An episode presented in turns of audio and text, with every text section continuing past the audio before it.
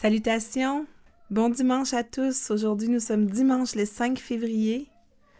Alors, euh, c'est Maxime qui est encore avec vous aujourd'hui, toujours avec la voix un peu enrouée. J'espère que vous arrivez à, pouvoir bien comprendre quand même euh, les lectures que je fais.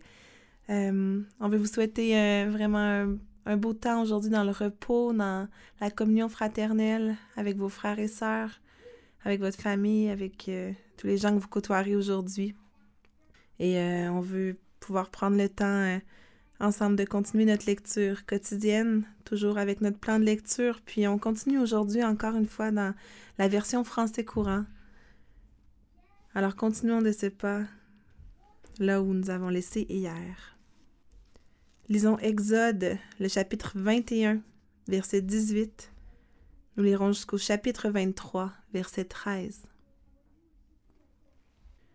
Supposons que, au cours d'une dispute, un homme en frappe un autre du poing ou avec une pierre, et que la victime ne meure pas, mais doive seulement s'aliter.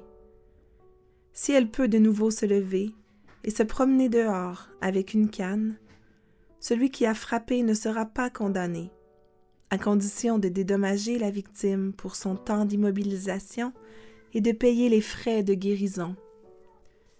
Si quelqu'un, à coups de bâton, bat à mort son esclave, homme ou femme, il doit être puni.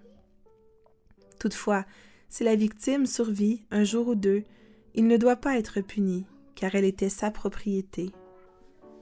Si au cours d'une dispute entre hommes, une femme enceinte est heurtée et que cela provoque un accouchement prématuré, mais sans conséquences graves pour la femme, le coupable devra payer, après arbitrage, l'indemnité réclamée par le mari.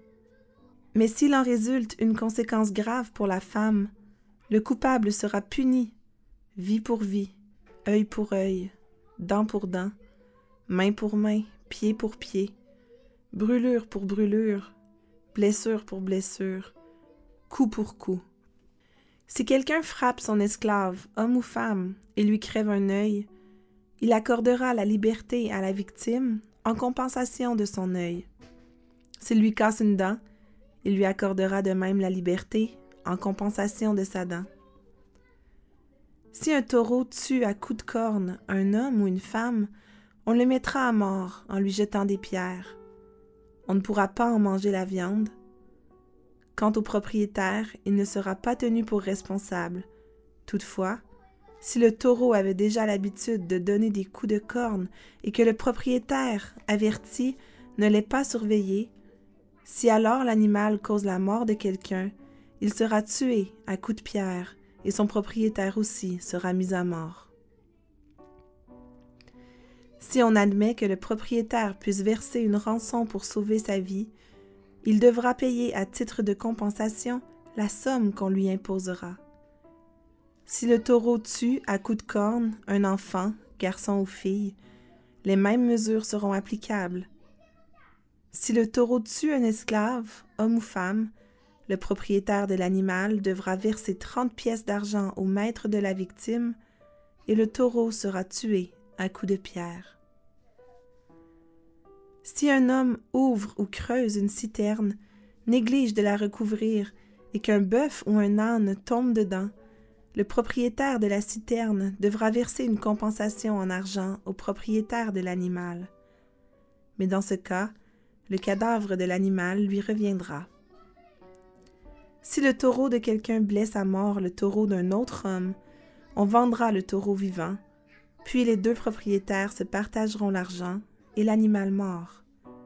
Toutefois, si le taureau était déjà connu pour donner des coups de corne et que le propriétaire ne l'ait pas surveillé, celui-ci devra remplacer le taureau mort par un vivant. Mais dans ce cas, le cadavre de l'animal lui reviendra en entier. Si un homme vole un bœuf, un mouton ou une chèvre, puis qu'il tue ou vende l'animal, il devra donner cinq bœufs ou quatre moutons ou quatre chèvres comme compensation au propriétaire. Si un voleur est surpris la nuit en flagrant délit d'effraction et qu'il reçoive un coup mortel, on ne considérera pas cela comme un meurtre, mais si la chose arrive alors que le soleil est levé, c'est un meurtre. Si un voleur n'a pas les moyens d'indemniser sa victime, il sera vendu comme esclave. Si une bête volée, bœuf, âne, mouton ou chèvre, est retrouvée vivante chez le voleur, il devra alors restituer cette bête-là, plus une autre. Si un homme laisse son bétail brouter le champ ou la vigne d'un autre propriétaire, il devra donner comme compensation les produits de son meilleur champ ou de sa meilleure vigne. Si un homme brûle des buissons épineux et que le feu s'étende à des gerbes de blé, à des épis mûrs ou même à du blé encore en herbe, en tant que responsable de l'incendie, il devra indemniser le propriétaire. Si un homme reçoit en dépôt d'un autre de l'argent ou des objets de valeur, et qu'un voleur s'en empare dans sa maison, le voleur, s'il est retrouvé, devra rembourser le double. Si le voleur n'est pas retrouvé, l'homme qui a reçu le dépôt prendra Dieu à témoin et jurera qu'il ne s'est pas emparé lui-même des biens de l'autre. Dans toute affaire litigieuse, concernant un bœuf, un âne, un mouton ou une chèvre, un manteau ou n'importe quel objet perdu, les deux personnes revendiquant la propriété de l'animal ou de l'objet devront se présenter devant Dieu. Celle que Dieu déclarera coupable devra restituer le double à l'autre. Supposons qu'un homme confie à la garde de son voisin un âne, un bœuf, un mouton, une chèvre ou toute autre bête, et que la bête meure, se blesse ou soit enlevée par des pillards sans que personne en soit témoin. Le voisin devra alors prêter serment au nom du Seigneur et jurer qu'il ne s'est pas emparé lui-même du bien de l'autre. Le propriétaire de l'animal acceptera ce serment et le voisin n'aura pas de compensation à verser. Par contre, si le voisin s'est fait voler l'animal chez lui, il devra indemniser le propriétaire. Si l'animal a été tué par une bête sauvage, l'homme devra en apporter les restes comme preuve et dès lors il n'aura rien à rembourser. Si un homme emprunte une bête à son voisin et que la bête se blesse ou meurt en l'absence du propriétaire, l'emprunteur devra la rembourser. Par contre, si le propriétaire était présent, l'emprunteur n'aura rien à rembourser. Si la bête était prise en location, le prix de location sera considéré comme remboursement. Si un homme séduit une jeune fille qui n'est pas encore fiancée et qu'il couche avec elle, il devra l'épouser en remettant au père le cadeau traditionnel. Si le père refuse de la lui accorder, le séducteur devra quand même lui verser l'équivalent en argent du cadeau traditionnel remis pour pouvoir épouser une jeune fille. Vous ne devez pas laisser vivre une femme qui pratique la sorcellerie. Celui qui s'accouple à un animal doit être mis à mort. Celui qui offre des sacrifices à des dieux étrangers, au lieu d'en offrir seulement au Seigneur, doit être mis à mort. Vous ne devez pas maltraiter ou exploiter les étrangers installés chez vous. Rappelez-vous que vous étiez aussi des étrangers en Égypte.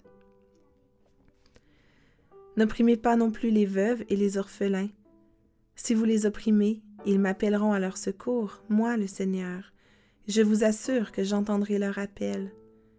Je me mettrai en colère et je vous ferai mourir à la guerre. Alors ce seront vos femmes qui deviendront veuves et vos enfants orphelins. Si vous prêtez de l'argent à un compatriote pauvre, n'agissez pas comme les autres créanciers, ne lui réclamez pas d'intérêt. Si vous prenez en gage le manteau de quelqu'un, rendez-le lui avant le coucher du soleil, car il n'a que cela pour se couvrir et protéger son corps. S'il en est privé, dans quoi s'enveloppera-t-il pour se coucher? Il m'appellera au secours et je l'entendrai, car je suis un Dieu bienveillant. Vous ne devez ni m'insulter, moi, votre Dieu, ni maudire le chef de votre peuple. Vous devez m'apporter sans retard la part qui me revient de vos moissons et de vos vendanges. Vous devez me consacrer l'aîné de vos fils. En ce qui concerne le premier petit d'une vache, d'une brebis ou d'une chèvre, on doit le laisser pendant sept jours auprès de sa mère. Le huitième jour, offrez-le-moi en sacrifice. Vous devez m'appartenir sans restriction. Ne consommez donc pas la viande d'un animal qui a été déchiré par des bêtes sauvages. Jetez-la aux chiens. Vous ne devez pas propager de faux bruits ni porter un faux témoignage en faveur de malfaiteurs. Ne vous laissez pas entraîner par une majorité à faire ce qui est mal. Dans un procès, ne témoignez pas sous l'influence de la majorité si elle cherche à fausser le cours de la justice.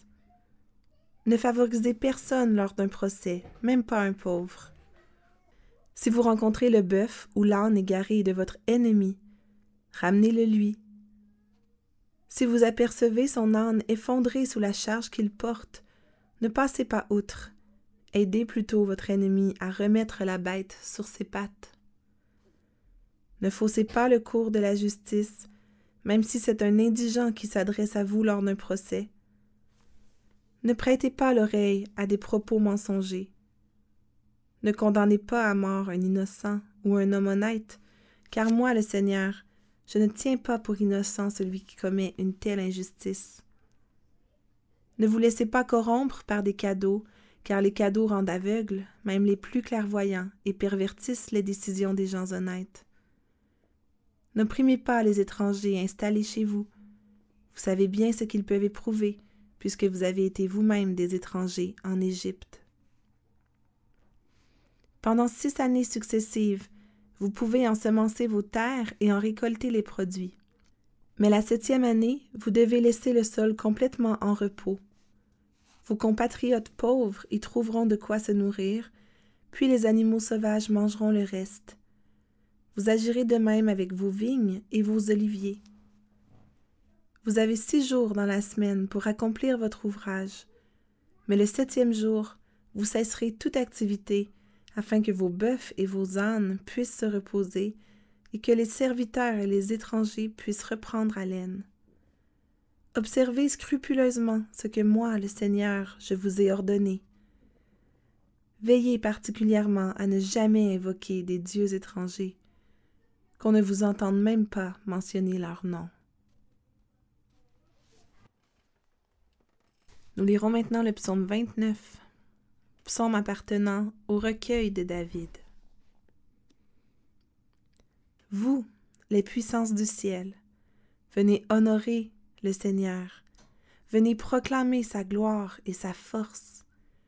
Venez proclamer la gloire du Seigneur, courbez-vous jusqu'à terre devant lui, quand il manifeste qu'il est Dieu.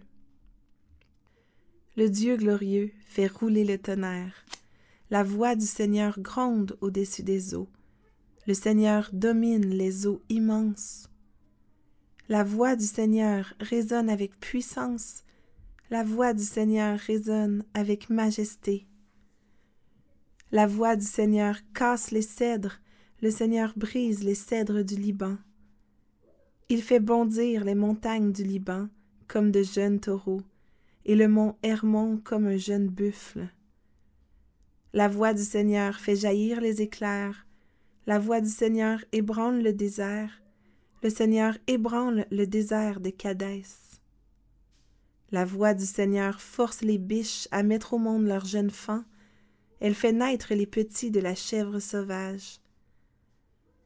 Dans le palais du Seigneur, tous proclament Gloire à Dieu. Le Seigneur siège au-dessus des eaux sans fin.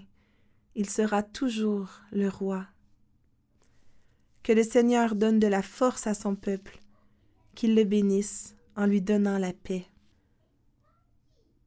Enchaînons avec la lecture dans le livre des Proverbes. Nous en sommes maintenant au chapitre 5 et nous lirons les deux premiers versets. Mon fils, prête une oreille attentive à mes paroles, pleine de sagesse et d'intelligence.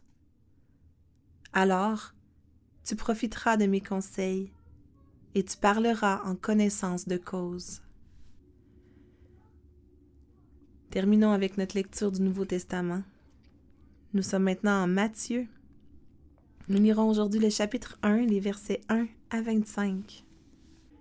Voici la liste des ancêtres de Jésus-Christ, descendant de David, lui-même descendant d'Abraham.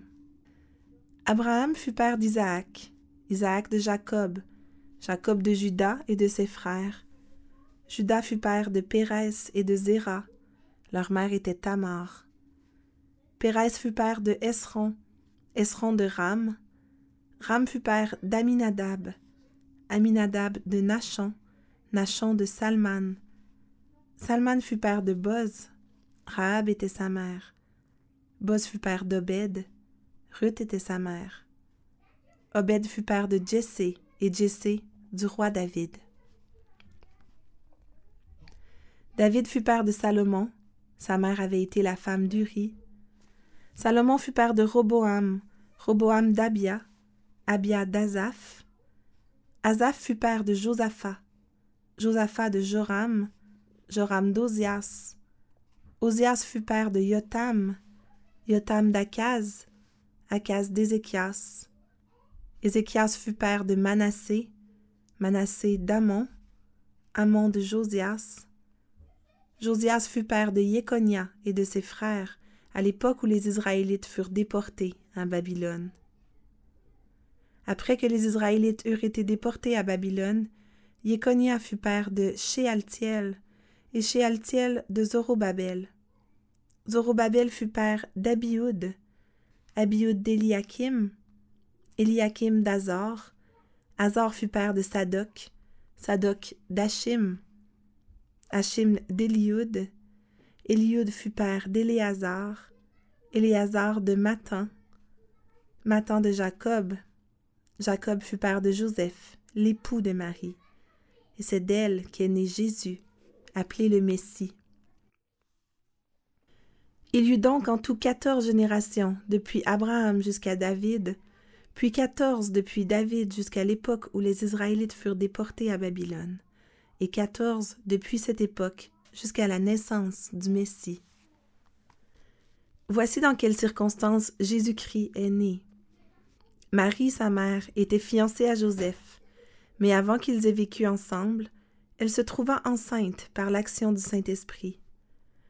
Joseph, son fiancé, était un homme droit et ne voulait pas la dénoncer publiquement il décida de rompre secrètement ses fiançailles. Comme il y pensait, un ange du Seigneur lui apparut dans un rêve et lui dit Joseph, descendant de David, ne crains pas d'épouser Marie, car c'est par l'action du Saint-Esprit qu'elle attend un enfant. Elle mettra au monde un fils que tu appelleras Jésus, car il sauvera son peuple de ses péchés. Tout cela arriva afin que se réalise ce que le Seigneur avait dit par le prophète. La Vierge sera enceinte et mettra au monde un fils qu'on appellera Emmanuel. Ce nom signifie Dieu est avec nous. Quand Joseph se réveilla, il agit comme l'ange du Seigneur le lui avait ordonné, et il prit Marie comme épouse.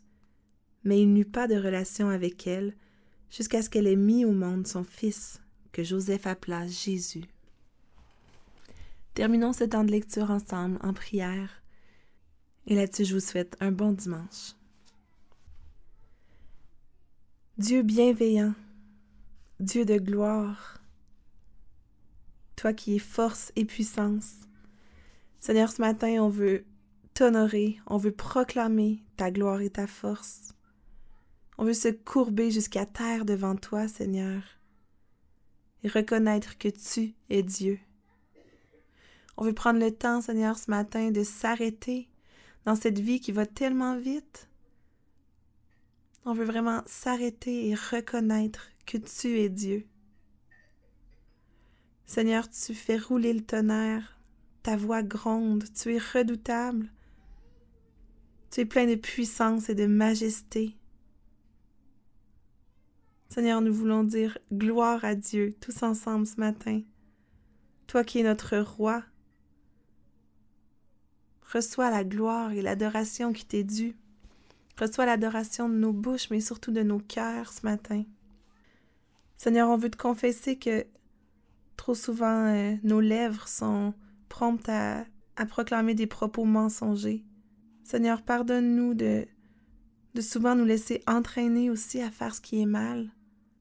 Combien souvent on se laisse entraîner par l'effet de foule, Seigneur, et Même si ça va à l'encontre de notre conscience, on est prêt à faire des choses, même si on sait que c'est mal. Pardonne-nous, Père éternel, nos cœurs durs et orgueilleux. Merci d'avoir envoyé Jésus. Merci pour ce récit qu'on a pu lire ce matin en Matthieu. Merci qu'on peut voir Jésus qui s'est humilié, qui s'est fait petit enfant. Merci Seigneur pour ce Sauveur, ce Jésus qui est venu pour nous sauver, qui est aussi Emmanuel, Dieu avec nous. Oui, merci Seigneur parce que tu es encore avec nous aujourd'hui, que tu nous abandonnes jamais. Merci Seigneur parce que tu nous bénis, que tu nous donnes ta paix, que tu nous donnes ta force.